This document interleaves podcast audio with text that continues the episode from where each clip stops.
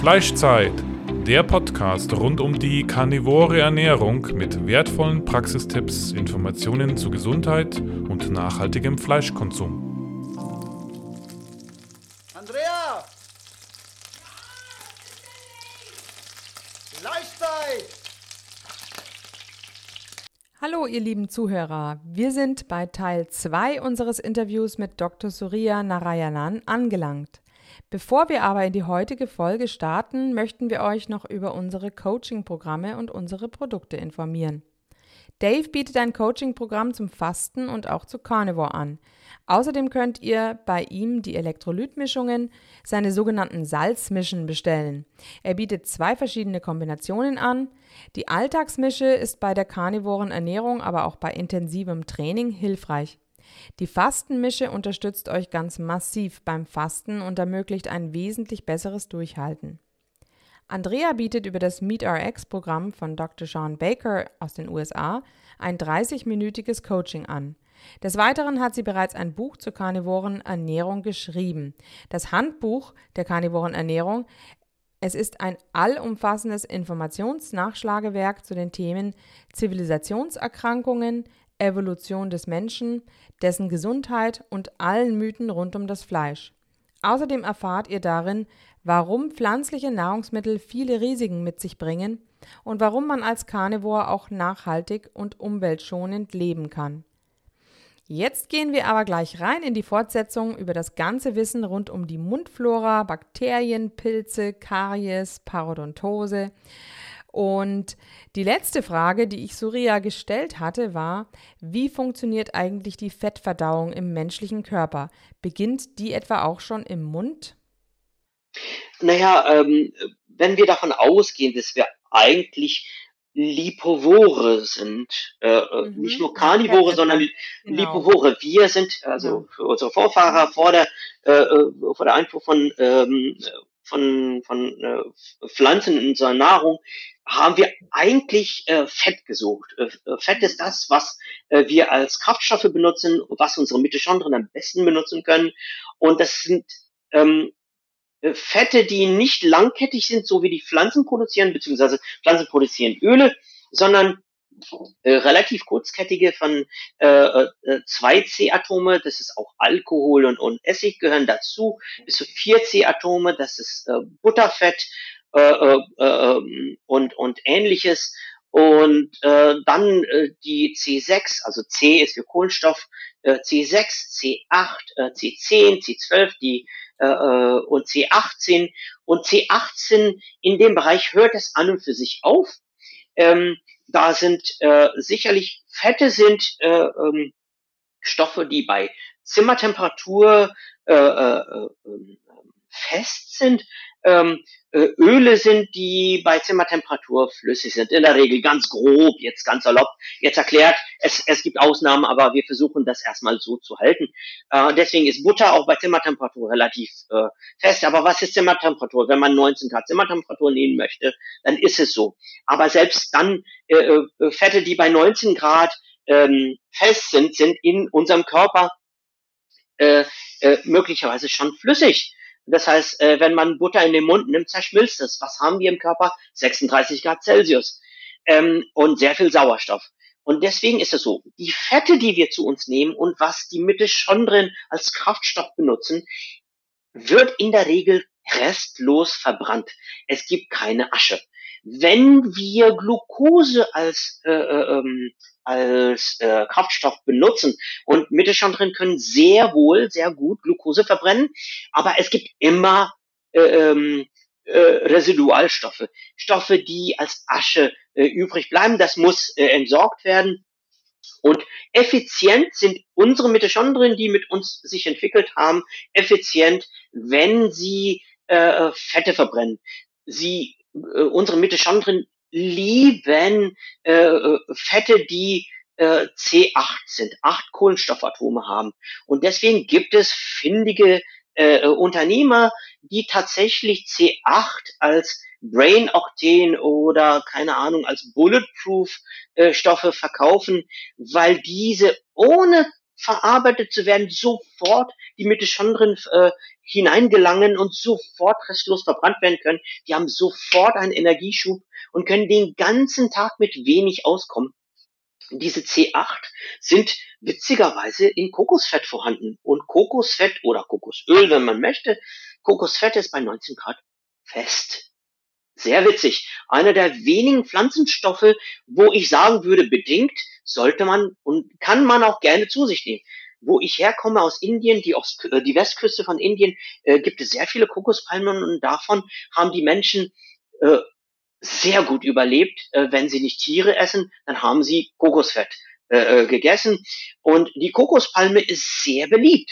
Äh, überall in Ozeanien, überall, wo es, wo Kokos wächst, haben die, äh, die Menschen geschafft zu überleben, äh, indem sie Kokos zu sich genommen haben. Es gibt ein, zwei Nachteile mit Kokos, aber das, äh, da können wir darauf zurückkommen, weil Pflanzen sich schützen. Sie wollen nicht, dass ihre Babys gegessen werden, genauso wenig wie Tiere. Tiere können wegrennen, haben Krallen und Hörner und Hufe. Pflanzen haben sowas nicht, aber sie schützen sich mit Dornen. Sie versuchen diese ihre ihre Babys so weit wie möglich unter der Erde oder ganz weit weg äh, äh, vom Boden zu verstecken. Und wenn das nicht gelingt, Pflanzen sind hervorragende Chemiker. Und wenn sie Fett haben, was die Menschen sehr begehren, dann versetzen sie diese Fette mit einigen Stoffe. In diesem Fall sind es Stearine, auch fettartige Stoffe, die Probleme machen können mit unserem Hormonsystem. Mhm. Aber ja, interessant. Ähm, da muss ich dir jetzt ganz, weil wir haben ja ähm, auch von dir erfahren, dass die Stearinsäure im Rinderschmalz ja eigentlich so gut ist. Und jetzt sagst du aber, dass die Stearine im Kokosfett, das ist also was anderes, oder? Äh, Stearinsäure ist eine 18 ist ein äh, 18C-Atom äh, äh, die relativ langkettig ist. Ähm, äh, die, ähm, äh, ich wollte eigentlich Sterole sagen, entschuldige bitte, ich habe Sterin gesagt, okay. aber ich meinte Sterole. Sterole sind äh, Stoffe, die äh, zyklische Fette sind, die ähm, hexagonale oder pentagonale Struktur haben. Äh, äh, ein Hexagon hat sechs Seiten oder sechs Ecken, ein Pentagon hat sechs Seiten oder äh, sechs Ecken, äh, fünf Seiten, fünf Ecken. Und diese sind sehr hormonähnlich, ähnlich wie unsere mhm. Hormone mhm. und ähnlich wie äh, äh, äh, Cholesterol, äh, was unser, unser Basis ist für die Geschlechtshormone und andere Hormone.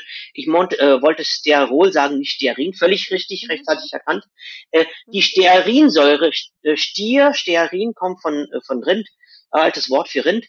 Und äh, diese sind, wir sind optimal auch dazu äh, gedacht, äh, Stearinsäure zu verstoffwechseln und äh, äh, damit kommen wir wunderbar zurecht. Mhm. Diese wird auch von den äh, von den Mitochondrien wunderbar verbrannt, ohne große Probleme. Und ähm, wir brauchen wenig davon und können auch äh, sehr lange damit klarkommen, ohne dass Insulin mit eingeschaltet werden muss.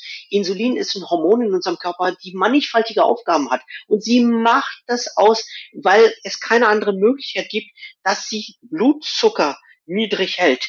Ähm, sie hat andere Aufgaben, aber in dem Moment, wo wir dann Insulin äh, äh, äh, missbrauchen, um Zuckerstoffwechsel zu, zu regulieren, dann äh, kommen die anderen Aufgaben zu kurz. Und okay. Äh, deswegen mal, ist es wichtig, dass man äh, Fette zu sich nimmt und nicht Kohlenhydrate. Hm. Okay, jetzt wollte ich noch mal ganz kurz, also das heißt also, das sind im Grunde Phytoöstrogene in dem Kokos, ne? Also, Mitunter, ja, richtig. Mhm. Mhm. Okay, und ähm, welche Aufgaben hat denn Insulin noch, außer den Blutzuckerspiegel niedrig zu halten? Oh, sehr viele. Äh, das ist eine wunderbare Frage, super Frage. Insulin hat so viele Aufgaben, dass man sie kaum aufzählen kann. Insulin ist ein fantastisches Hormon. Insulin ist so alt, äh, wie die Menschheit, noch älter. Es, Insulin ist so alt, wie, wie es äh, Mehrzeller gibt, die Tiere äh, äh, als Tiere, äh, die sich entwickelt haben. Insulinähnliche äh, Wachstumsfaktoren, Insulinähnliche Wachstumsfaktoren ähm, sind damals mit der ersten Zelle schon vorhanden gewesen. Insulin ist ein Hormon, was aus äh, Peptiden, also Aminosäuren besteht und äh, nicht aus Fetten, witzigerweise. Und die Urzelle hat insulinähnliche Stoffe benutzt. Ähm, IGF-1 nennt sich das insulinähnliche Wachstumsfaktor, Growth Factor, IGF, Growth Factor, äh, Wachstumsfaktor. Und diese waren dafür zuständig, dass die Urzelle in der Ursuppe Stoffe erkennt, die für die Zelle als Nahrung in Frage kommen. Und damals waren die ersten Nahrungsmittel Fette, Aminosäuren und Glucose. So, und diese IGF hat insulinähnliche Wachstumsfaktor war in der Zelle vorhanden und hat vermittelt zwischen Außenwelt und Innenwelt. Sie hat den Fühler rausgestreckt, um zu sagen, was ist als Nahrung möglich, was es nicht als Nahrung äh, kommt in Frage. Und diese Grundstoffe, Fette in erster Linie, Zucker beziehungsweise Glucose in zweiter Linie und dann äh, ähm, äh, beziehungsweise Aminosäuren in zweiter Linie und Glucose und die in dritter Linie. Und diese wurden dann ähm, vermittelt zu einem Ur-Ur sehr, sehr archaische, was wir heute noch mit uns herumtragen. Ein Ursubstanz, was in jeder Zelle vorhanden ist. Und äh, das ist das nennt sich mTOR. mTOR kann man googeln. mTOR ist etwas, was jede Zelle, äh, jede tierische Zelle besitzt als äh, Fühler für die Außenwelt.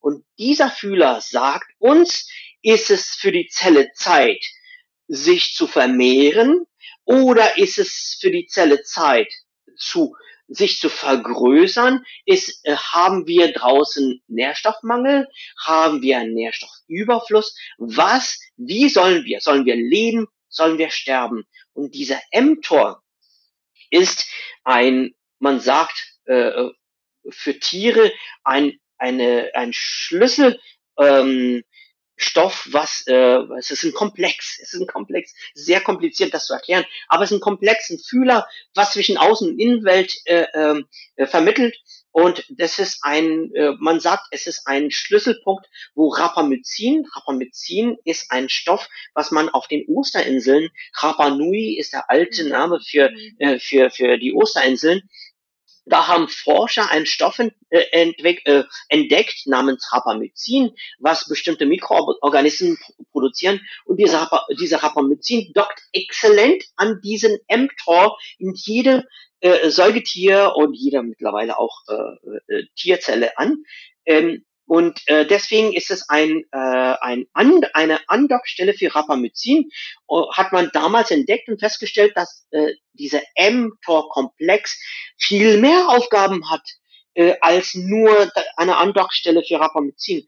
Und das ist das, was unseren Zellen sagt, werde ich überleben, werde ich, werde ich sterben, werde ich mich, äh, äh, werde ich vergr mich vergrößern als Zelle oder werde ich, äh, werde ich, ist das, bin ich jetzt in Hungermodus, äh, muss ich mich vermehren, soll ich, soll aus einer Zelle mehrere werden? Und zwischen da und Außenwelt spielt dieser IGF-1 oder mittlerweile Insulin. Und mhm. es ist eine Kaskade, die dahin führt, da richtig in, in dem Betriebssystem der Zelle, in, in diesen Ur-Ur-Zustand, was die Urzelle sagt, wer bin ich, was mache ich, was ist meine Außenwelt, in welchem Zustand ist meine Außenwelt und kann ich hier überleben oder nicht. Weil, wenn ich, ich kann entweder mich äh, vermehren, weil ich sehr viel Nahrungsmittel zu mir bekomme, oder wenn nicht genug Nahrungsmittel vorhanden sind, dann gehe ich in Haushalts, äh, in Wirtschaftsmodus zurück und baue in der Zelle alles ab. Ähm, äh, die Autophagie nennt sich das. Das ist äh, essentiell mit, mit dem mTOR und mit, äh, mit äh, IGF-1 verbunden. Und die Autophagie heißt, dass ich überflüssige Mitochondrien, die nur so 30 Prozent ihrer Aufgabe äh, erbringen oder irgendwelche Zellorganellen, die äh, nur mitgeschleppt werden und weil ich im Überfluss bin, füttere ich sie mit. Aber diese dann sozusagen entsorgt werden, weil man die dann recyceln kann. Man kann äh, deren Inhaltsstoffe recyceln, man äh, äh, zerfrisst sie, um die äh, einzelnen Bausteine woanders hinzubringen. Und diese Autophagie ist äh, Zellhaushalt, was jede Zelle tut, die nicht im Überfluss lebt. aus dem Grund, und Dave kann das sicherlich auch mit unterstützen, ist es sinnvoll, und du sicherlich auch, äh, dass man nicht den ganzen Tag lang isst, sondern den Körper auch mal ein bisschen äh, den, äh, die Nahrung entzieht, damit die Zelle sich reinigt und sagt, okay, ich schleppe nicht äh, Organellen mit mir herum, äh, äh die äh, nicht äh, 100 Prozent äh, ihre Leistung hergeben. Und als Gesamtorganismus, dass der Körper sagt, ich schleppe mit mir nicht Zellen herum, die nicht äh, Leistung bringen, sondern ich äh, wirtschafte da und versuche mal diese Zellen zu, äh, äh, zu aufzufressen und ähm, diese dann zu entsorgen und äh, zu recyceln, damit die gesunden Zellen eine gute Auslese gemacht wird, dass nur noch die gesunden und guten Zellen äh, übrig bleiben, die dafür Sorge tragen, dass wir als Organismus länger leben können. Und deswegen leben Tiere länger, die nicht in Nahrungsüberfluss leben, weil Nahrungsüberfluss bedeutet, dass man sich vermehrt, dass man das ist ein Zeichen für uns, für die Zellen, dass die Zellen sich teilen, dass der Lebewesen sagt, okay, ich kann, ich kann Nachkommen in die Welt setzen, aber wenn wir dann äh, Not haben und nicht genug Nahrungsmittel haben, dann sagt der Körper, Moment mal, ich stecke mehr in, in diesen Organismus drin, weil nicht draußen nicht genug Nahrung scheinbar gibt, äh, für, um, um Kinder in die Welt zu setzen, um sie zu versorgen. Aber ich kann erstmal mich dann gesund machen, dass ich optimal überleben kann. Und dann, wenn es ein Nahrungsangebot gibt, und so war die Natur auch äh, gedacht, dass wir nicht das ganze Jahr durchessen hatten, sondern wir haben äh, äh, einen Großteil der Zeit Ketose gehabt und wir haben gewirtschaftet, dass unser Körper gesund wird. Und dann, wenn es einen Nahrungsüberfluss gab im Frühling, dass wir gesagt haben, okay, super, jetzt werden dann die Babys in die Welt gesetzt, tun alle Tiere übrigens. Dass in Frühling dann, dass sie, dass sie äh, Babys in die Welt gesetzt werden und sie werden dann essen können, fressen können und dann äh, sich fett fressen, bis dann im Herbst noch die letzte Gelegenheit ist, dass man noch was frisst und danach gibt es dann die Zeit, wo man kaum was kriegt. Und das ist die Zeit, wo der Körper wieder versucht äh, äh, zu haushalten, äh, alle alle äh, toten Zellen und alle alle kranken Organe zu heilen und so weiter und so fort. Und das machen wir im Jahr äh, in, in, in den in den Marenzeiten und im Laufe des Tages in der Nacht. Und äh, diese Autophagie äh, äh geht Hand in Hand mit der Apoptose, wo die Zellprogrammierung sagt, ich bin zu weit, äh, zu weit äh, fortgeschritten, dass ich nicht mehr in der Lage bin, äh, äh mit äh, zum Gewebe äh, äh, beizutragen und ich sterbe jetzt weg, äh, gebe mein Leben auf äh, für das große Gut. Und das ist das, was äh, durch mTOR und durch IGF-1 und jetzt den Brückenschlag wieder zurück zu der ursprünglichen Fa äh, Frage Insulin gegeben wird. Insulin hat all diese Aufgaben inklusive, das ist ein analog, das ist ein, äh, äh, ähm, das ist ein Aufbauhormon, das ist, das mhm, ist, ja, äh, das ist ein Hormon, um Muskel aufzubauen. Äh, mhm. äh, das, das ist da, damit wir äh, Proteine aufbauen können, dass, dass es uns gut geht und diverse andere Sachen passieren. Das ist äh, die, diese äh, Insulin sorgt dafür, dass die Fettzellen Fette aufnehmen, äh, dass die Kohlenhydrate aufnehmen. Insulin verhindert, dass eine Fettzelle äh, dann äh, wieder sich öffnet, äh, dass die Fettzellen, äh, dass, dass sie äh, Fette den restlichen Körper als Nahrungsmittel geben. Insulin hat diverse andere Aufgaben, aber wenn Insulin die ganze Zeit beschäftigt ist damit, nur Kohlenhydrate in die Zelle zu schicken, weil das Blut nicht so viel Kohlenhydrate haben kann, ansonsten wird so dick wie Honig, Blut, was sehr viel äh, Zucker hat, kann nicht mehr richtig fließen, kann keinen Sauerstoff transportieren und die Zellen sterben weg. Äh, äh, zuerst die, äh, das Gehirn. Und wir werden diabetisch. Diabetes heutzutage gibt es Typ 1, Typ 2, Typ 3. Mittlerweile äh, weiß man, dass Parkinson und Alzheimer äh, äh, Typ 3 Diabetes sind. Äh, aber kaum einer äh, äh, als Arzt äh, beschäftigt sich damit, weil das sind äh, neue Erkenntnisse. Ähm, schlussendlich ist es so, ähm, ja. äh, dass Insulin so viele Aufgaben hat.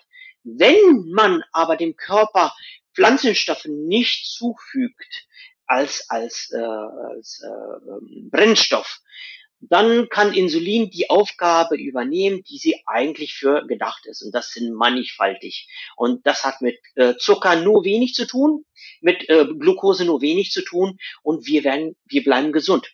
Das heißt, unsere Fettzellen bleiben gesund, unsere normalen Zellen bleiben gesund. Wir werden nicht diabetisch und unsere, unser Mund produziert nicht einfache Zucker, um Karies zu unterstützen. Mhm, mhm. Okay. Zum Insulin ja, wollte ich noch was sagen. Ja. Mal schauen, was da deine Meinung ist dazu, so ja. Ähm, ja. Meiner Meinung nach, wie du es schon erklärt hast, ist es überhaupt nicht schlimm, wenn das Insulin mal gespiked wird auch. Das ist sogar ja. sinnvoll. Aber es sollte nicht die ganze Zeit immer wieder gespiked werden, wie wir es halt dann haben, wenn wir irgendwie fünf, sechs Mal am Tag essen, vornehmlich dann irgendwie Kohlenhydrate oder Zucker.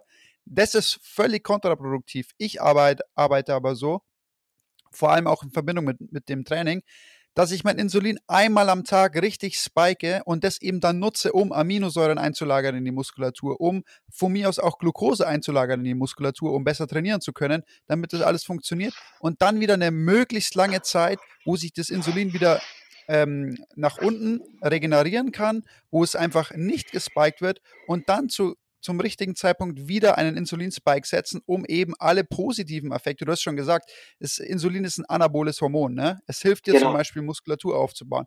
Und es hat eben viele Funktionen, die durchaus wichtig sind. Das Problem bei uns in der Gesellschaft ist meiner Meinung nach nur, dass dieses Insulin halt ständig gespiked wird. Dann hast du durchgehend zu hohe Insulinlevel und dann entstehen eben solche Probleme wie Krebserkrankungen oder wie andere Autoimmunerkrankungen. Aber vor allem Krebs wird ja unglaublich dadurch auch getriggert, dass du immer wieder die Zelle öffnest, immer wieder den Zellen sozusagen äh, ermöglicht zu wachsen, zu wachsen, zu wachsen. Und dadurch kann das Immunsystem gar keine Zellen abbauen, die einfach ähm, überflüssig da sind. Die werden immer, immer weiter gefördert, immer weiter gefüttert, gefüttert, gefüttert. Und irgendwann hast du dann einen Tumor. So funktioniert ja eigentlich das Zellwachstum. Richtig, richtig. Äh, mit, äh, äh, wo du äh, besteht Interesse an an dem, ähm, was mit Krebs zu tun hat, Mundhöhlenkrebs oder in der Richtung? Äh, habt ihr Fragen dazu? Weil schlussendlich ja. ist es so, weil äh, entschuldige, äh, Andrea, ich. Nee, äh, dann mach euch weiter mit Mundhöhlenkrebs. Nur eine Sache wollte ich noch heute noch abdecken und zwar war das das mit dem Kieferaufbau und ähm, Knochenaufbau durch ähm, ja, das wäre wär noch, hätte noch ausgestanden, aber das äh, kommen wir ja sicherlich noch. Super, super. Äh, ich kann auf jeden Fall da eine Brücke bauen. Ähm, äh, Insulin ist es so, dass, äh, dass sie äh, die Zelle natürlich, äh, ob sie, ob die Zelle diese will oder nicht, einfach Zucker hineinstopft. Das heißt, hier, du, also es ist, als würde man den Mund aufmachen und wie Gänsestopfleber einfach hineingestopft bekommen. Und die Zelle hat keine andere Wahl, als Zucker aufzunehmen. So, äh, warum? Weil Insulin die Aufgabe hat, was mit Glucose zu tun hat, in dem Zusammenhang Glucose aus dem Blut rauszuholen. Ja, äh, so, jetzt passiert Folgendes. Eine Zelle, die voll ist, die nicht mehr Zucker aufnehmen kann, sagt, stopp, was soll ich denn jetzt machen? Ich will jetzt nicht mehr, ich kann nicht mehr. Und dann wird sie insulinresistent. Insulinresistent heißt, sie reagiert nicht mehr auf, äh, darauf, dass Insulin auf der Oberfläche dockt. Das heißt, sie nimmt einfach die ganzen Insulinrezeptoren wieder in die Zelle hinein. So, und Insulin kommt an, findet kein, Schluss, äh, kein Schloss, weil das ist ja ein Schlüssel-Schloss-Prinzip, und wandert wieder ab. Das heißt, die Zelle kann kein Insulin mehr aufnehmen, äh, kein Zucker mehr aufnehmen, Insulin dockt da an und dieses Schlüssel-Schloss-Prinzip sorgt dafür, dass gewisse Kanäle geöffnet werden, dass der Mund geöffnet wird der Zelle und Zucker hineinwandert. So, was macht eine Zelle, die eigentlich optimiert ist, um Fett zu verstoffwechseln? Sie kann, wenn saisonal bedingt, wenn Zucker reinkommt, kann sie damit umgehen, klar. Das ist ja so wie Dave sagte, ja. Also, dass man nicht den ganzen Tag Gut, das hat ähm, mit unserer Gesellschaft jetzt zu tun. Es ist nicht nur so, dass wir jetzt saisonbedingt, meinetwegen spät Sommer, äh, äh, Getreide ernten und dann äh, uns vollfressen mit Brot oder sonst irgendwas. Oder dass wir äh, Obst fressen die ganze Zeit oder so. Nein, wir essen jeden Tag Brot, wir essen jeden Tag Getreide, wir trinken jeden Tag Alkohol. Aber schlussendlich ist das Problem nicht nur, dass wir jeden Tag essen, sondern noch schlimmer, weil das ist ja Salz auf die Wunde, obwohl das eigentlich was Gutes ist. Früher hat man Wunden mit Salz behandelt. Aber Salz auf die Wunde, dass wir nicht nur das ganze Jahr durch mit Kohlenhydraten uns vollstoppen, sondern im Laufe eines Tages, 24 Stunden, immer kontinuierlich irgendetwas in den Mund stopfen. Wenn man. Das Problem, so ja, darf ich da kurz mal rein und ja. äh, meiner Meinung nach ist ja das Problem dann auch nicht die Insulinausschüttung an sich auch problematisch natürlich, aber was dann noch hinzukommt, ist natürlich, dass Insulin natürlich dafür sorgt, dass gewisse andere Hormone gar nicht ansteigen können. Das heißt, das Insulin schließt ja andere Hormone beim Anstieg aus. Das heißt, wenn du faktisch täglich fünfmal isst und Insulin ausschüttest, bist du nicht mehr Anabol, sondern Katabol, weil so Sachen wie Testosteron, wie deine Wachstumshormone, äh, wie, wie, Hormone, die deine Fettverbrennung fördern, die können gar nicht mehr ansteigen. Das heißt, du, du kannst gar nicht mehr in irgendeiner Weise dann ähm, Muskulatur wirklich vernünftig aufbauen, wenn du kein Testosteron mehr, wenn deine Testosteronlevel ständig unten sind, wenn du keine Wachstumshormone ausschüttest, wenn du zum Beispiel fastest, nach circa 48, 49 Stunden ist ja die Ausschüttung deines Wachstumshormons um 500 Prozent erhöht. Das ja, heißt, ja. das unterstützt sich ja extrem zum Beispiel auch beim Muskelaufbau oder allgemein bei der Muskelversorgung, Wachstumshormone. Wenn du aber ja. ständig isst und ständig Insulin ausschüttest die ganze Zeit, dann können solche Prozesse gar nicht mehr im Körper wirken. Und ähm, das mag vielleicht funktionieren, wenn wir jetzt von irgendeinem Bodybuilder ausgehen, der siebenmal die Woche äh, Krafttraining macht und äh, alles darauf auslegt. Ähm, aber im Grunde ist es kontraproduktiv für jeden, ständig Insulin auszuschütten. Mhm. Und ich würde da vielleicht noch ganz kurz was, äh, was dazu sagen. Ein Unterschied ist natürlich auch, wer schon insulinresistent ist. Der hat ja eine Hyperinsulinämie. Das heißt, ähm, ähm, wenn also der Dave ähm, die gleiche Menge ähm, Fleisch isst wie ein anderer, der bereits äh, Insulinresistenz hat, dann wird bei dem anderen wesentlich mehr Insulin ausgeschüttet als beim Dave. Ähm, und das ist ja auch ein Problem mit dieser Hyperinsulinämie. Und da muss man ja erstmal wieder ähm, wegkommen davon. Hm, das ist richtig. Ähm, aber das ist natürlich auch dann relevant in dem Zusammenhang äh, äh, davon, wenn man überlegt, ähm, äh, wenn man jetzt eine Vergangenheit hatte äh, von Kohlenhydratmissbrauch, ich nenne das mal so äh, ketzerisch, Kohlenhydratmissbrauch, äh, dann werden die Zellen natürlich insul insulinresistent, weil die Zellen sagen, nein, nicht mit mir, ich kann nicht mehr aufnehmen. Und dazu gibt es Grenzen. Äh, wir können nur eine bestimmte Menge an Kohlenhydrate aufnehmen, das ist sehr begrenzt. Die Leber kann ein bisschen, das Blut kann ganz, ganz wenig und die Muskeln nehmen ein bisschen auf. Das, was die Muskeln aufnehmen, geben sie nicht wieder her. Das heißt, ähm, ähm, ähm, wenn äh, Zucker, äh, also Glucose in diesem Fall gemeint, wenn Zucker in die Muskel hineingelangt, kann sie nicht mehr raus. Sie bleibt drin, bis sie verstoffwechselt ist. Wenn Zucker in, also Glucose gemeint, in die Leber hineinkommt, äh, kann sie wieder rausgegeben werden. Ähm, es gibt andere Zucker, Fructose, die nur von der Leber oder von den Spermien äh, verstoffwechselt werden können. Und diese können von keiner anderen Zelle aufgenommen werden, mit einer Ausnahme. Und zwar Krebszellen. Diese können auch Fructose benutzen, wollen auch Fructose, weil sie können mit Fructose wunderbare Sachen herstellen können. Mit Fructose können sie DNA herstellen, damit sie sich äh, vermehren können und so weiter und so fort. Warum? Weil Krebszellen äh, äh sind äh, eine Urform unserer Zellen die sich zurückentwickeln, damit sie mit Glucose, mit Fructose und mit einzelnen Aminosäuren klarkommen. Warum haben sich die Krebszellen so in diese Richtung entwickelt? Weil sie gezwungen wurden, dahingehend sich zu entwickeln. Jeden Tag entwickeln Krebszellen. Und genauso wie Dave sagte, das Immunsystem hält sie in Schach. Aber wenn das Immunsystem überfordert ist, dann sieht sie diese nicht mehr. Sie ist beschäftigt mit anderen Sachen. In, unsere, in unserem Körper ist das Immunsystem äh, begrenzt, weil ähm, das Alter einer Zelle wird erkannt daran, wie viel Zucker auf der Oberfläche halt äh, ähm, angeheftet wird. Äh, unsere weißen Blutkörperchen, die alle Zellen abtasten, kommen an einer roten, an einem roten Blutkörperchen an und sagen, hey, sag mal, wie viel, wie viel Zucker hast du auf der Oberfläche? Je mehr Zucker auf der Oberfläche ist, auf dem roten Blutkörperchen, desto älter ist es, weil es ja länger, logischerweise denkt das weiße, weiße Blutkörperchen, es war länger im Blutkreislauf. Wenn die Oberfläche äh, übersät ist mit äh, Zucker, mit Glucose, dann sagt äh, die weiße, äh, das weiße Blutkörperchen, okay, Freundchen, du kommst aus dem Kreislauf raus, du warst schon lange genug unterwegs, hast deine Aufgabe getan, jetzt werde ich dich verstoffwechseln.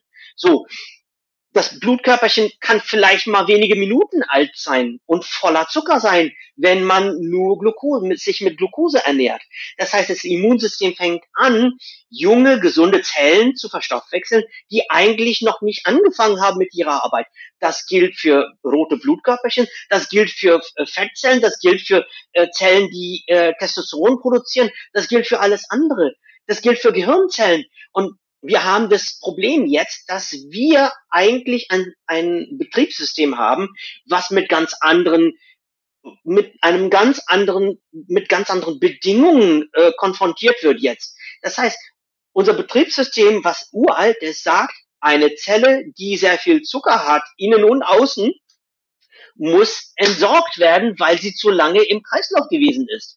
Aber was machen wir heute? Wir stopfen uns voll mit Zucker und dieses Zucker sorgt dafür, dass das Insulin sagt, Moment, ich komme jetzt. Andere Hormone haben jetzt nichts zu sagen. Ich muss jetzt Krisensitzungen machen und sorgt dafür, dass dieses Zucker hineingestopft wird, wie ein Gänsestoffleber in jede Zelle, die es aufnehmen kann, allen voran die Fettzellen. Die Fettzellen können es nicht mehr hergeben, weil in dem Moment, wo eine, äh, wo eine Zelle Zucker bekommt, kann sie keine Fettverbrennung machen. Das ist, das ist, das ist ein, ein, das ist eingebrannt äh, in unserem Betriebssystem. Wenn Zucker da ist, wird Zucker verbrannt als allererste. Danach wird erst Fett verbrannt. Und das heißt, wenn wir ständig Zucker hineintun, und Dave wird das bestimmt bestätigen können, werden die Leute nicht abnehmen können, weil sie wollen Fett verbrennen, können aber nicht, wenn Zucker hineinkommt. Nun haben wir das Problem, dass jemand, der bereits äh, Zucker missbraucht hat in der Vergangenheit oder Kohlenhydrate missbraucht hat, hat Zellen, die alle auf der Oberfläche alle Türen zugemacht haben, alle Insulinrezeptoren. Das heißt, Insulin kommt da an und sagt, okay, ich kann die, äh, die, die ähm, Kanäle nicht öffnen, wo Glucose hineingeht und wandern wieder ab. Aber dieses Insulin ist einmal ausgeschüttet, weil die Rezeptoren Strukturen in, in der Bauchspeicheldrüse sagen, Moment, wir registrieren zu viel Zucker. Was passiert? Es gibt einige Zellen, die äh, Zucker trotzdem aufnehmen können. Das ist die Leber und das sind die Fettzellen. Alle anderen Zellen sagen nicht mit mir. So, die Leber sagt, okay, ja, gib her, ich weiß, dass ich das kann, ich bin Meisterorgan und ich kann alles, ich bin ein Superorgan, gib her. Und das Zucker wird in Fett verwandelt, in der Leber. Die Leber soll aber nicht verfetten. Passiert aber. Und so eine Fettleber bedeutet, dass andere Funktionen nicht mehr ausgeübt äh, werden können. Und wenn die Leber voll ist, sie kann höchstens 120 Gramm äh, ähm, ähm, Kohlenhydrate aufnehmen. Und damit war es das. Äh, die Muskeln können auch ein bisschen aufnehmen, aber damit war es. 400 Gramm Kohlenhydrate können wir aufnehmen im Körper. Und was passiert mit dem Rest? Der Rest geht in die Fettzellen. Die Fettzellen sagen, okay, ja, dafür bin ich gedacht. Gib her. Die Fettzellen nehmen Zucker auf. Was machen sie mit dem Zucker? Das wird nicht als Zucker gespeichert. Nein, Zucker wird dann geschnippelt in einzelnen C-Atomen, in Doppel-C-Atomen. Acetyl-CoA nennt sich das. Und das geht dann in den Fettstoffwechsel. Und die Fettzellen blähen sich auf, bis sie auch nicht mehr können. Und welche Art von Fett produzieren diese? Sie produzieren ein Fett namens Palmitinsäure. Und diese Palmitinsäure ist eine ganz witzige Sache. Palmitinsäure gibt es in Palmenfett, aber auch in unseren äh, Fettzellen. Und der Körper äh, fängt an, wenn er Palmitinsäure im Körper erkennt, das Immunsystem, wenn das Palmitinsäure im Körper erkennt, dann löst es bestimmte Entzündungswege aus. Und es, äh, es gibt einige Entzündungskaskaden. Palmitinsäure ist ein Signalmolekül, ähnlich wie Beta-Hydroxybutyrat äh, ein Signalmolekül ist für die ähm, äh, als Ketonkörper. Palmitinsäure ist ein Zeichen, mhm. bitte? Ja, interessant. Aha. Ja, Palmitinsäure ist ein Signalmolekül. Das sagt dem Körper, dass einige Fettzellen anfangen, sich zu hämorrhagieren. Das heißt, die Fettzellen platzen auf und geben diesen Palmitinsäure frei. Weil Fettzellen können eigentlich mit der Glucose nichts anderes machen als Palmitinsäure. Sie können ein paar andere Säuren machen, aber Palmitinsäure, wenn dann diese Schleusen sich öffnen, dann wird das Blut überschüttet mit Palmitinsäure. Palmitinsäure äh, kreist im Blutkreislauf herum und das ist ein Alarmzeichen. Weiße Blutkörperchen sagen, okay, jetzt, jetzt ist irgendwas hier nicht in Ordnung. Und dort, wo diese Fettzellen, überfressene Fettzellen, die auf Glucose reagieren, weil die sind nämlich glukosesensitiv, Äh, sie nehmen Glu äh, äh, äh, insulinsensitiv, sie nehmen Glucose auf und produzieren Palmitinsäure und dann platzen sie auf. Sie haben zwei Möglichkeiten. Entweder die Hypoplasie oder die Hypotrophie. Und die Hypotrophie heißt größer werden. Und je nachdem, wie man gebaut ist als Mensch, es gibt Menschen, die hypotroph werden, das heißt, ihre Fettzellen werden größer, größer, größer. Und dann gibt es Menschen, die äh, deren Fettzellen einfach sich, wenn sie äh, äh, voll sind, aufspalten in zwei Fettzellen und diese können sich wieder dann äh, äh, können dann mehr aufnehmen. Und diese Menschen, wird äh, Dave sicherlich auch bestätigen können, äh, reagieren unterschiedlich auf ein Programm, auf etwas, was Dave dann sagt, du, du musst jetzt äh, vorsichtig sein mit dem, was du aufnimmst, äh, du musst abnehmen und wenn du abnehmen tust, dann müsst du das und das machen.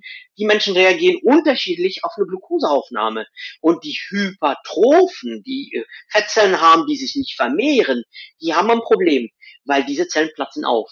Und die, das sind die Leute, die dann tatsächlich Entzündungszeichen äh, haben im Körper. Äh, Gelenke entzünden sich, die Fettzellen entzünden sich. Deswegen sagt man auch, Bauchfett äh, ist, ist ein großer Entzündungsmediator. Ja, das ist das, was in dem Bauch, äh, um Leber herum, um Nieren herum entstehen. Und das ist ein riesen Entzündungsmediator. Und diese Entzündungsstoffe werden dann ausgeschüttet. Die, die Fettzelle ist nicht tot. Sie sagt, Hilfe, ich platze jetzt auf und produziert äh, Palmitinsäure. Sie produziert andere Sachen und die weißen Blutkörperchen sollen herkommen und äh, ihr helfen, dass sie mal wenigstens äh, etwas wegräumen. Die weißen Blutkörperchen nehmen diese auf, werden zu Schaumzellen und diese Schaumzellen dann wandern aus und produzieren andere Entzündungsprobleme und äh, in, in den Blutgefäßen. Die Blutgefäße äh, äh machen Atherosklerose und äh, die Ärzte kommen heran mit Statine, um die äh, um die Fettmengen im Blut zu äh, äh, zu reduzieren. Ähm, teilweise nehmen wir Palmitinsäure äh, auf, indem wir Glucose aufnehmen, indirekt über die Fettzellen. Teilweise nehmen wir Palmitinsäure auf, indem wir äh, Omega-3-Fettsäuren, Omega-6-Fettsäuren von den Pflanzen aufnehmen, die für uns nicht gedacht sind. Und ähm, wir haben die Möglichkeit tatsächlich die ähm, äh, das ist in Palmenfett vorhanden, das ist aber auch in diversen anderen Samen und Kerne vorhanden. Und äh, die Omega-6 und Omega-3 sind Entzündungsmediatoren. Diese nehmen wir auf und diese sorgen dafür, dass Entzündungen im Körper unterstützt werden. Die Fettzellen können sich vermehren oder sie können aufblähen und platzen. Und je nachdem, wie man äh, äh gestrickt ist, äh, gibt es mehr oder weniger Entzündungen im Körper. Und die, der Ursprung ist klar. Äh, es ist eindeutig das, was wir in unserem Mund gesteckt haben. Benjamin Bickman hat von vornherein immer gesagt, passt auf, er ist ein ganzer, ganz großer Freund von Insulin. Er versteht Insulin äh, wie kaum ein anderer. Er arbeitet äh, für eine Universität in Idaho äh, und äh, wo die Mormonen sind. Und äh, er äh, ist ein großer Verfechter davon, dass man sich ketogen ernährt, dass man, äh, dass man vernünftig äh, äh, äh, dass man Kohlenhydrate reduziert, seine Kinder äh, äh, kriegen äh, als äh, Frühstück Eier und Bacon. Und äh, das ist das, was wir zu uns nehmen sollten. Äh, bloß wenn wir Glucose nehmen, immer wieder den ganzen Tag, wir äh, nehmen Glucose zu uns, Blutzucker steigt, Insulin wird ausgeschüttet, dann haben wir ein Minus, das heißt zu wenig Glucose im Da wollte Blut. ich noch schnell was dazu sagen, so ja, ähm, ja. zu der Ausschüttung, weil wir jetzt, ähm, man darf nicht davon ausgehen, dass Insulin nur ausgeschüttet wird, wenn du eine große Menge Kohlenhydrate irgendwie isst, sondern der erste Sekretionsreiz fürs Insulin, meiner Recherche nach, ist schon ab ca. 4 Millimol ähm, Blutzucker im Blut. Das heißt, es ja. sind ungefähr 4 Millimol, glaube ich, 72 Milligramm pro Deziliter, oder? Hm, rate mal, wie das, äh, wie das in den, Blu äh, in den Blutkreislauf reinkommt. Bereits durch den Mund. Das heißt, unsere Geschmacksrezeptoren und äh, äh, Andrea, du hast ja davon gesprochen von den Geschmacksrezeptoren von äh, von äh, von ähm, äh, äh, hier von Aminosäurenrezeptoren Aminosäuren. Mhm. Rezeptoren im Mund. Äh, und ähm, wir haben ja Gesch Geschmacksrezeptoren. Alleine schon Süßstoffe, die nicht zu Kal äh, Kalorien äh, ähm, ähm, äh, dazu beitragen, können zur Insulinausschüttung äh, führen. Äh, es gibt Studien darüber. Ähm, äh, das heißt, allein schon, wenn wir irgendwas Süßes zu uns nehmen, es gibt so alte äh, äh ähm, äh, Reflexe dazu führen, dass der Körper sagt, Moment mal, jetzt kommt zwei Kilo äh, Apfelsine hinterher, sofort Insulin ausschütten, um einfach dem äh, zu rechtzeitig zu begegnen. Das heißt, wenn du irgendwas Süßes im Mund hast, das reicht vollkommen aus. Und wenn du irgendwas äh, Süßes hast, was meinetwegen Glucose ist, was bereits im Mund resorbiert werden kann. Glucose kann durch die Mundschleimhaut durch dann das, was Dave jetzt gerade gesagt hat, reicht das vollkommen aus. Das geht durch die Mundschleimhaut, ist in 0, nix übers Herz, äh, direkt in den Organen drin. Und äh, der Körper sagt, jetzt wird Insulin ausgeschüttet. Das genau. geht aber auch mit Aminosäuren.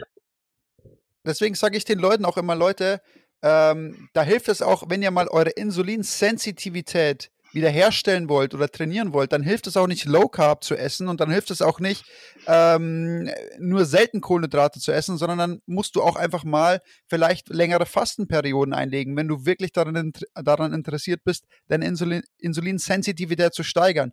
Weil yeah. das beginnt circa ab 5, 52 bis 55 Stunden schaffst du es circa dann mal wirklich die Insulinausschüttung ohne Nahrung komplett ähm, abzubrechen. Und dann musst du schauen, dass du eben unter diese 4 Millimol irgendwann mal kommst. Und die meisten Leute, für die meisten Leute ist es unmöglich, mit regelmäßigem Essen unter 4 Millimol zu kommen. Also es geht bei manchen Leuten, das bedeutet aber, dass die viel fasten müssen, dass der Körper sich daran gewöhnen muss, dass der Körper unglaublich insulinsensitiv sein muss, um das zu schaffen. Ähm, und es ist möglich auf jeden Fall, aber es braucht sehr, sehr viel Training. Und Training bedeutet in dem Fall Fasten, längere Zeit ohne Essen, Insulin runterbekommen. Der Körper muss den kompletten Blutzucker aufbrauchen. Der Körper darf keinen Reiz bekommen, um Insulin auszuschütten. So trainiert man meiner Meinung nach am besten die Insulinsensitivität. Also super, ich finde das ganz super, dass du das so machst. Ähm, wie begegnest du das eigentlich, dass, äh, dass die Leute eigentlich schon, ich sag mal so, äh, trainieren ist, äh, äh, dafür gibt es äh, die Bedingung ist, dass, äh, dass äh, der Wille da ist natürlich auch. Ne? Und ähm, äh, es passiert viel mehr zwischen den Ohren im Gehirn als das, äh, das was man äh, zugeben möchte. Und ähm, eigentlich ist es so, wir sind äh, so gehardwired, dass, dass wir süchtig sind nach Kohlenhydrate, weil das löst ja auch Endorphine aus, wenn man die, das ist ein Belohnungssystem Total, wird ja. ausgelöst. Dieses Belohnungssystem muss man ausschalten. Und in dem Moment, wo man, Richtig, richtig. Und äh, äh, das sind die Endorphine. Und äh, schlussendlich ist es so, ähm, da, da sind wir in einem Bereich, äh, in deinem Bereich, wo du tatsächlich nicht nur jemanden sagst, mach das bitte, und er macht es erstmal, um äh, dir einen Gefallen zu tun. Manchmal ist es so, dass man sagt, ich habe einen guten Lehrer, einen Abnehmcoach, der mir sagt, äh, das und das soll ich machen. Er macht es so lange, aber wird rückfällig, wenn, wenn er Erfolg hatte und, und dann äh, nur noch in äh, meinetwegen äh, nach Hause geht und sagt, guck mal Familie, mir geht's gut und dann äh, ähm, äh, tischt äh, äh ein Familienmitglied das ist, das etwas auf. Ja, das ist tatsächlich dann, so. Also am Anfang geht es nur darüber, dass ich den, ich muss den Leuten ganz klar sagen, hör auf zu essen, okay? Und wir müssen, das werden Ziele vereinbart und es ist ganz klar abgemacht, es wird nicht gegessen. Mit der Zeit sieht man aber dann, das ist immer ganz schön, wenn so, wenn zum Beispiel ähm, die Leute dann auf Arbeit sind und da gibt es dann zum Beispiel Kuchen manchmal oder, oder irgendwelches Essen oder jemand bestellt Mittagessen oder was auch immer nach einer Zeit, so circa zwei Wochen, wenn man zwei Wochen wirklich strikt fastet, seine Fastenfenster ein, einhält, tief in der Ketose ist, weil ich, mein erstes Ziel ist immer, die Leute super tief in eine fasteninduzierte Ketose zu bringen. Also da reden wir nicht von ein bis drei Millimol, sondern da reden wir von fünf bis neun Millimol. Und ähm, da versuche ich sie einen, den Anfangszeitraum durchgehend drin zu halten, in dieser Ketose, dass der Körper wirklich diesen ketogenen Zustand adaptiert. Und dann merkt man mit der Zeit, dass man den Leuten nicht mehr sagen muss, hör auf zu essen, sondern der Körper stellt sich um und der Körper signalisiert gar nicht mehr, dass er Hunger hat auf ähm, Glucose oder auf, auf Süßigkeiten oder auf, auf irgendwelche Nahrungsmittel, die einen hohen glykämischen Index haben, die eben viel Insulin ausschütten würden. Die Leute können teilweise auf Arbeit gehen dann und fühlen sich nicht mehr getriggert durch keine Ahnung, ein Stück Kuchen oder so, weil der, das Gehirn signalisiert denen gar nicht mehr, ich möchte jetzt Zucker haben. Das ist, weil der Körper so adaptiert ist an die Ketose, dass der im Prinzip wieder verlernt, mehr oder weniger, was es eigentlich bedeutet, Zucker zu essen. Und ähm, das ist das Schöne, was man sehr schnell mit dem Fasten erreichen kann. Einerseits die sehr tiefe Ketose, andererseits eben dann auch diese Adaption, die durch diese sehr tiefe Ketose einfach stattfindet.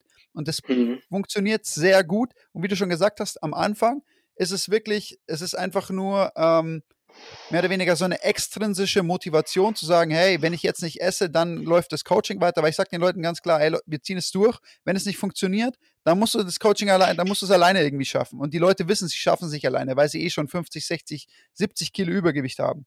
Und ähm, das ist wirklich so, man muss einfach am Anfang super diszipliniert arbeiten. Man muss sich einfach durchbeißen, es geht nicht anders. Dein, dein Gehirn signalisiert dir die ganze Zeit, dass du irgendeinen Scheiß essen willst oder Zucker oder was auch immer, was, was, was dich kaputt macht. Und nach einer Zeit, wenn du es geschafft hast, diesen Punkt zu überwinden, diese Phase, wo dein Gehirn ständig nach Zucker lechzt und, ähm, und dir ständig irgendwie ähm, subtil signalisiert, ich will das, ich will das, ich will das. Ähm, wenn du das geschafft hast und der Körper es adaptiert hat, dann ist es wirklich sehr, sehr einfach, weiter zu fasten, ketogen zu essen und sich so zu ernähren. Das ist wirklich, es ist wirklich sehr, sehr einfach möglich sein, wenn du einmal in diesem adaptierten Zustand bist. Und meiner Meinung nach, ich weiß nicht, wie du dazu stehst, kannst du ger äh, gern gleich deine Meinung abgeben dazu. Ich bin nach wie vor trotzdem jemand, der sagt, der Körper sollte trotzdem auch noch wissen, wie es ist, mal mit Glucose umzugehen. Wenn wir jetzt davon sprechen, dass du sagst zum Beispiel eben, wir haben saisonal auch äh, Obst gegessen oder man kann auch saisonal mal Obst essen im Sommer und so. Der Körper sollte durchaus wissen, wie es ist, damit umzugehen ähm, und auch genauso schnell aber wieder zurückzugehen in einen ketogenen Zustand und die Ketose wieder zu nutzen. Und auch diese metabolische Flexibilität kann man trainieren. Ähm, das habe ich über die letzten zwei Jahre sehr stark forciert, meine metabolische Flexibilität zu trainieren. Ich hatte Phasen, wo ich sehr lange gefastet habe, dann habe ich aber auch Phasen, wo ich Glucose ganz bewusst nutze. Und die Leute, die den Podcast hören, wissen ja mittlerweile, dass ich Glucose bewusst nutze, um zu trainieren äh, zum Beispiel.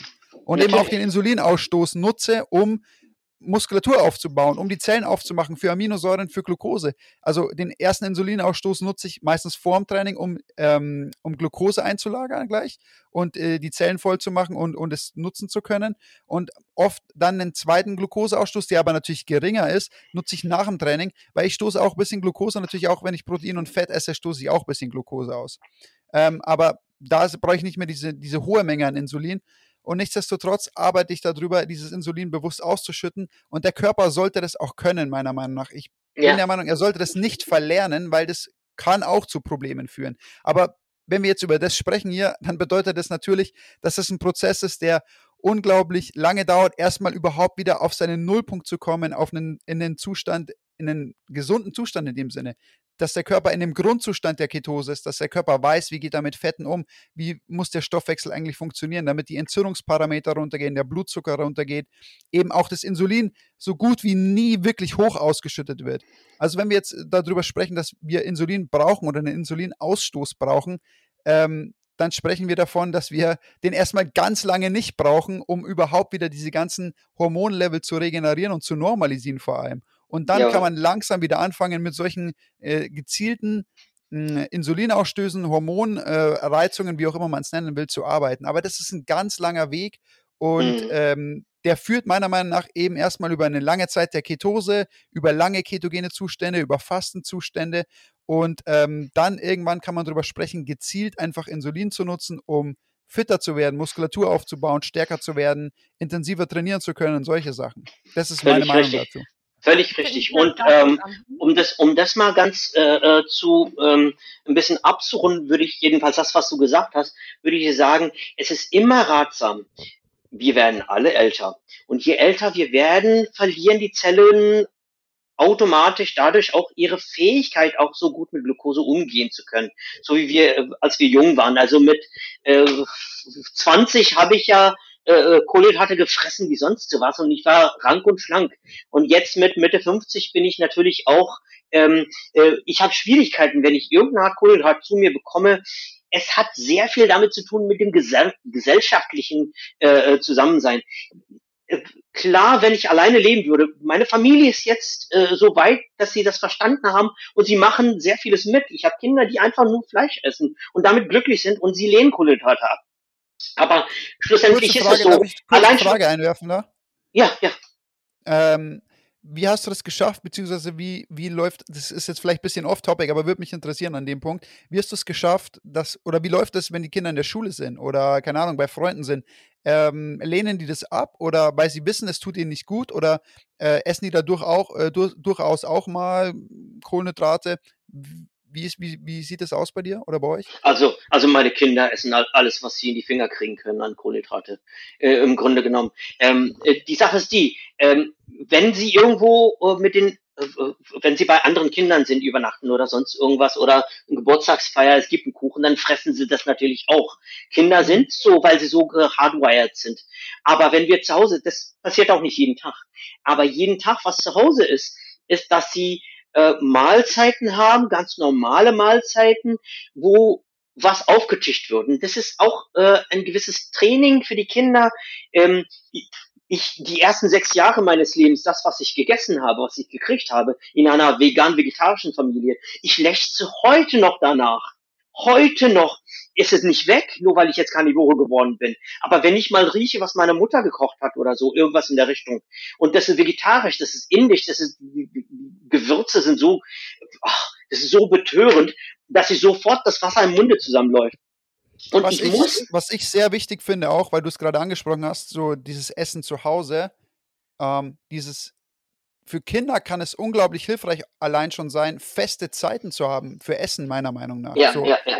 Also mir hat es nach wie vor immer noch geholfen äh, oder hilft mir immer noch dieses, ey, es gab halt früher Mittagessen, ne? Und da war, saßen alle beim Mittagessen so, dass man nicht ständig snackt, sondern es gab eine vernünftige Mahlzeit am Mittag, ne? Und es gab nicht irgendwie, ich esse fünfmal irgendwie irgendwas über den Tag verteilt, sondern hey, Mittagessen gab es eine vernünftige Mahlzeit und das ist, worauf ich Wert lege, ist einfach so, ich bin ja jemand, ich sage, hey, wenn ihr esst, esst eine vernünftige, große Mahlzeit und geht so lange wie möglich ohne Essen wieder, weil dieses Snacken und diese ständige Insulinausschüttung natürlich völlig kontraproduktiv für Gesundheit und Wohlbefinden sind.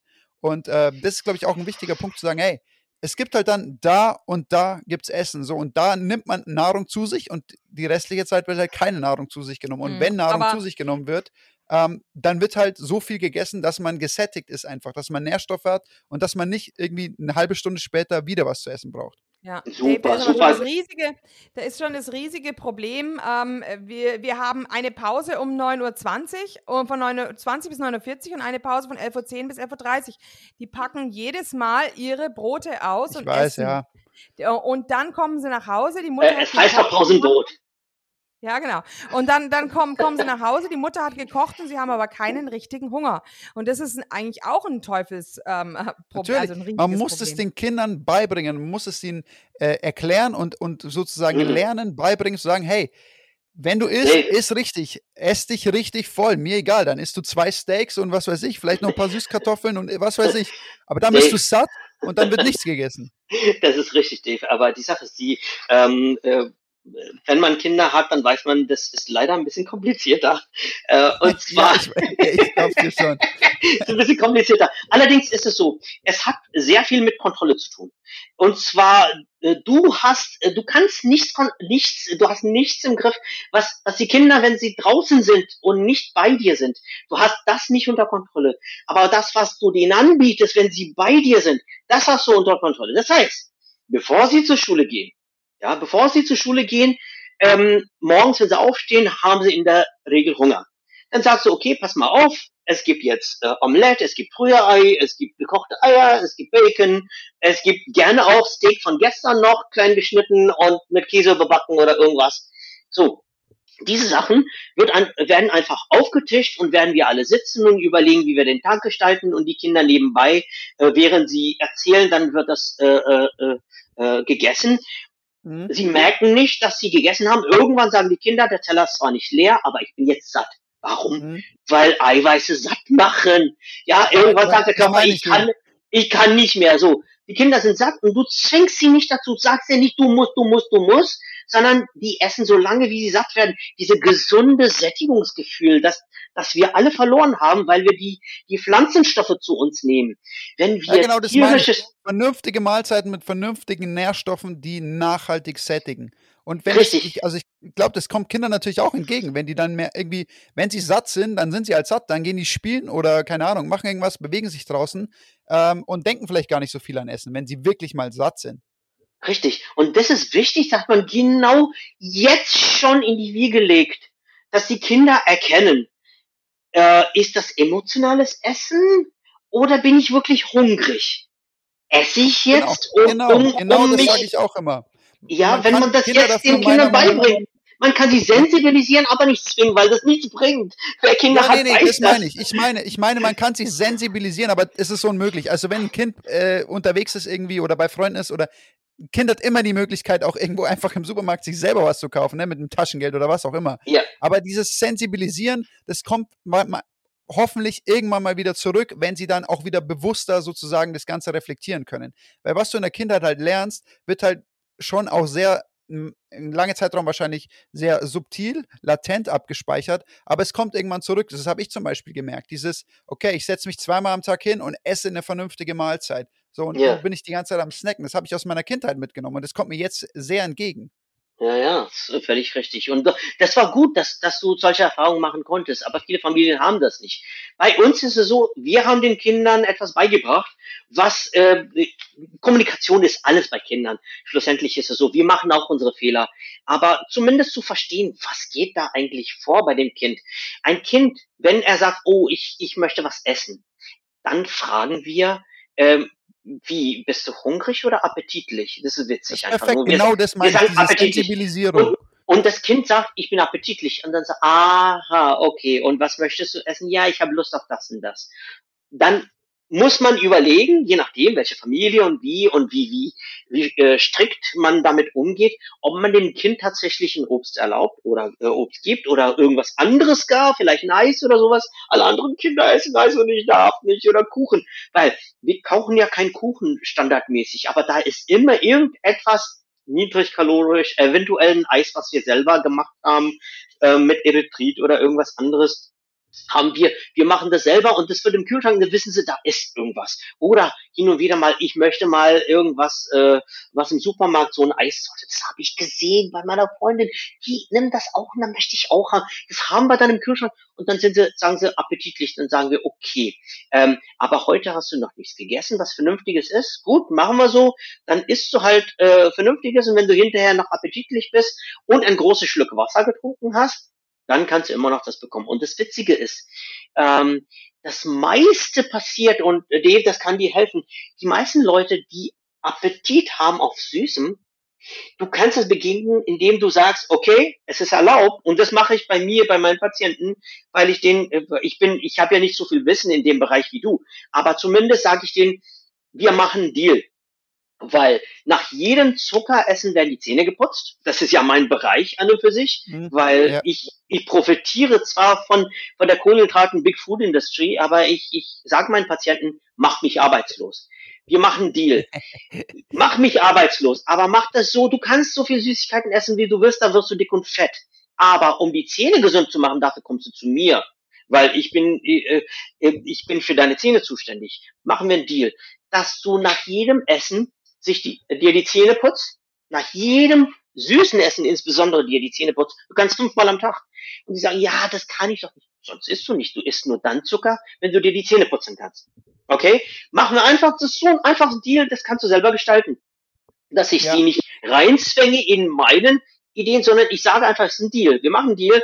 Du isst nur dann Süßigkeiten, wenn du dir die Zähne putzen kannst. Und bevor du Süßigkeiten isst, Teil zwei des Deals, was eigentlich vorankommt zuerst, dass du erstmal dich satt trinkst. Hol dir zwei Liter Wasser und wenn du kannst, trinkst so viel, wie du kannst davon. Wenn du hinterher immer noch ähm, ein Hieper hast auf Süßen, gerne, mach das.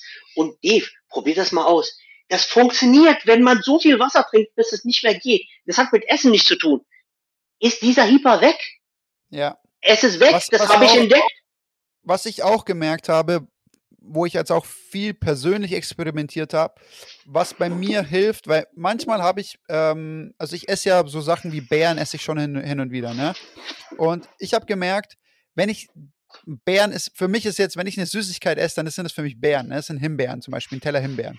Mhm. Ähm, und was ich gemerkt habe, wenn ich die Himbeeren oder das Süße vor die Mahlzeit setze, also ich esse erst ein bisschen Himbeeren und esse danach eine große Mahlzeit mit Eiern, mit, mit viel Fett, mit, mit Fleisch, was auch immer, dann habe ich definitiv kein Verlangen mehr danach im Vergleich dazu, wie wenn ich Himbeeren nach dem Essen essen würde. Also meiner Erfahrung nach, und ich habe es jetzt auch bei einigen Leuten schon gesehen, wenn die das Süße vor der Mahlzeit essen, dann ähm, haben sie danach viel, viel weniger Cravings auf süße Sachen, als wie, wie wenn sie es eben danach essen dieses davor essen. Was natürlich. Äh, da muss ich, in dem muss Fall ich auseinanderhalten. Es gibt, es gibt möglicherweise einen Grund dafür, weil du nimmst mehr Fructose als Glucose zu dir. Weil die sind, äh, die Himbeeren sind, haben sehr wenig Glucose drin. Sehr, sehr wenig. Himbeeren, Blaubeeren, äh, Erdbeeren haben sehr wenig Glucose, dafür mehr Fructose. Und Fructose kann von den Körperzellen nicht benutzt werden. Nur von der Leber. Das heißt, Glucose ist überhaupt nicht Insulin, äh, Fructose ist nicht insulinpflichtig. Ich weiß, ja, ja, klar. Aber es geht eher um diesen, wie du schon gesagt hast, diesen Trigger auch, wenn du, wenn du was Süßes im Mund hast, einfach. Dieses, ja, auch fürs ja. Insulin und so. Ja. Wobei man natürlich dazu sagen muss, das muss ich dazu sagen, also wenn es jetzt hier um ähm, Himbeeren oder Blaubeeren geht oder Erdbeeren, das ist natürlich, wie du schon gesagt hast, gerade kein hoher glykämischer Index. Wenn wir jetzt natürlich davon sprechen, dass du dir irgendwie vier Snickers reinziehst, bevor du halt High Fat ja. isst, dann ist es natürlich kontraproduktiv, weil du, du, äh, du, lagerst halt Fett ohne Ende ein, einfach dann ne? durch den Insulinausstoß vor, vor der High-Fat-Mahlzeit natürlich. Aber allgemein vielleicht einfach mal, wenn man schon sagt, irgendwie man kann nicht auf Süßes verzichten, dann sollte man vielleicht eine kleine Menge vor einer großen, vernünftigen, sättigen Mahlzeit essen, weil danach die, ähm, diese, diese Cravings einfach viel, viel weniger sind. Aber genau. das soll auch keine Dauerlösung sein. Das sollte natürlich eine Übergangslösung sein, bis ja. man dahin kommt, wo man sagt, hey, ich kann es entweder optimal steuern, wie ich es brauche, oder ich brauche es einfach gar nicht mehr, weil ich in der durchgehenden Ketose bin, weil ich kein Verlangen mehr danach habe, weil mein Gehirn sich wieder umgestellt hat. Das ja, ja. So, aber weißt du, was ich meine? So, das ist einfach so Dinge, ich experimentiere viel rum und schaue einfach, was kann man anwenden und wie kann es gut funktionieren für ja. Übergänge, dass man eben zum Beispiel an so einen Punkt kommt, wo man sagt, ja, ich muss mir jetzt nicht irgendwie jeden Tag noch äh, eine halbe Tafel Schokolade oder Kekse oder so reinziehen, damit ich meinen mein, Dopamin-Flash äh, irgendwie habe. Richtig, richtig. Und ich würde gerne mal äh, zurückgreifen wollen auf eine Sache, was, äh, was ich sagen wollte, was leider untergegangen ist in dem Zusammenhang. Wir werden älter und unsere Körper können nicht so gut mit Zucker umgehen, wie es ist. Aber eine Sache sollte man alten Leuten, ich sage alten Leuten, ich, ich bin äh, äh in zehn Jahren gehe ich wahrscheinlich in die Rente, aber zumindest äh, sollte man darüber nachdenken. Eine Sache, was hilft, Muskelaufbau. Muskel äh, sind eine hervorragende Zuckersenke.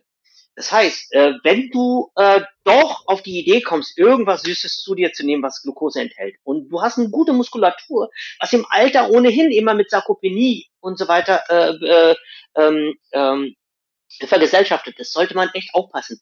Wenn man die Muskeln stark hält, diese Muskeln sind eine Zuckersenke, das heißt, sie nehmen Zucker auf und geben es nicht wieder ins Blut her. Keine Chance. Dieser Zucker bleibt in den Muskeln drin.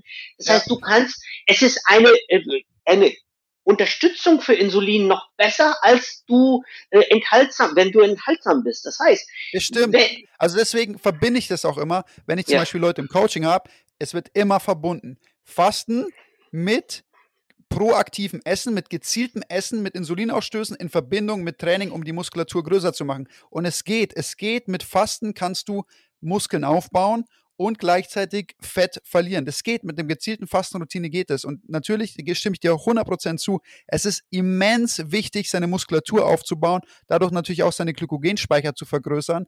Und das führt einfach, der einfachste Weg dahin ist einfach, Gewicht in die Hand zu nehmen, Gewicht zu bewegen, in Kraftraum zu gehen und ähm, seine Muskulatur einfach zu vergrößern sozusagen. Ne? Mehr Muskelmasse aufzubauen, mehr reine Muskelmasse aufzubauen, ist hervorragend, um Insulin, Insulinresistenz entgegenzuwirken, um da einfach gezielt dagegen zu arbeiten. Und das hat einen unglaublich großen Vorteil. Und vielleicht noch auf die allgemeine Gesundheit zu sprechen zu kommen. Je mehr Muskulatur du mit ins Alter bringst, desto mehr hast du nämlich sozusagen auch zur Verfügung, um langsam abzubauen. Ne? Das heißt, du hältst dieses Level länger raus, in, in dein Alter eben, in, in, in, in, in, in Bereiche, wo du halt, wo die meisten Menschen einfach gar keine Muskulatur mehr haben, weil schon alles abgebaut wurde. Ne? Richtig, und deswegen leider. ist mein persönliches Ziel auch zu sagen, hey, dieses Level, das ich jetzt mit 27, 28 hatte, das will ich jetzt so weit wie möglich noch ausbauen und ab einem Punkt, wo es dann wahrscheinlich nicht mehr geht, das auszubauen, und da sprechen wir dann meiner Meinung nach so zwischen 40 und 45, wird es dann das erste Mal richtig schwer, so ein Level zu halten. Ähm, dann wenigstens so lange wie möglich ab diesem Zeitpunkt dieses Level zu erhalten und diese, diese Leistungsfähigkeit und vor allem die Muskulatur so lange wie möglich ins Alter mitzunehmen. Weil je mehr Muskeln du hast im Alter, desto länger kannst du gesünder leben. Das ist ganz einfach. Das ist eine ja, ganz einfache ja. Rechnung. Nicht nur, nicht, wir sprechen jetzt eben nicht nur von, von, von dem jetzt Insulinsensitivität und, und die, die, die innere Gesundheit sozusagen, sondern eben auch ganz banale Dinge wie, keine Ahnung, Stürze oder Treppen gehen oder äh, du weißt, was ich meine, oder? Also je mehr Muskulatur du hast, desto gesünder ich, bist du einfach, je älter du wirst. Richtig. Ich stelle mir vor, dass ich äh, ein urzeitlicher Mensch bin, der äh, keinen Ackerbau betreibt. Äh, ich muss äh, meine Nahrung, Tagesnahrung, muss ich erstmal einfangen.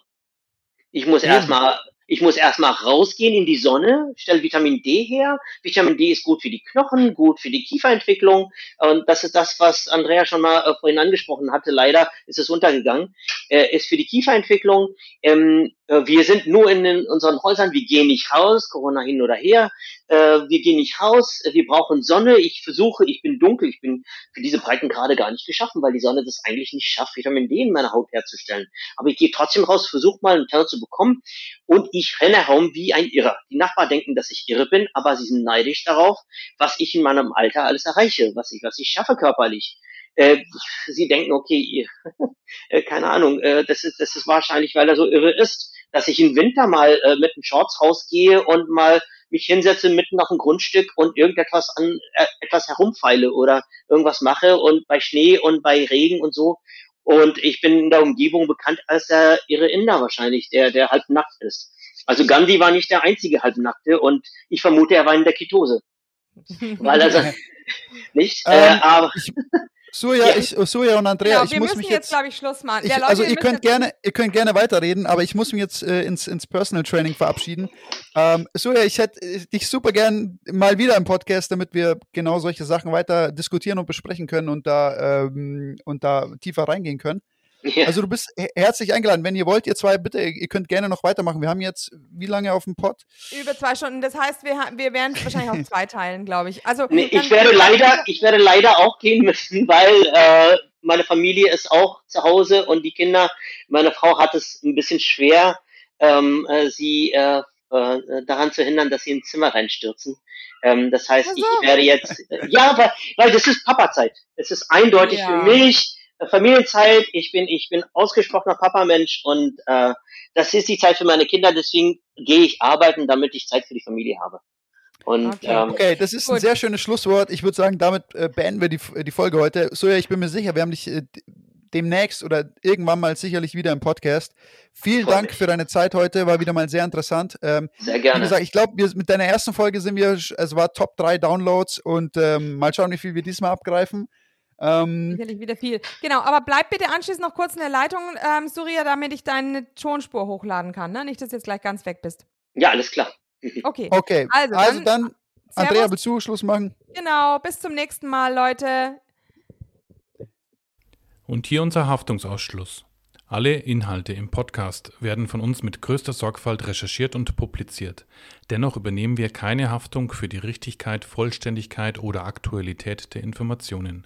Sie stellen unsere persönliche, subjektive Meinung dar und ersetzen auch keine medizinische Diagnose oder ärztliche Beratung.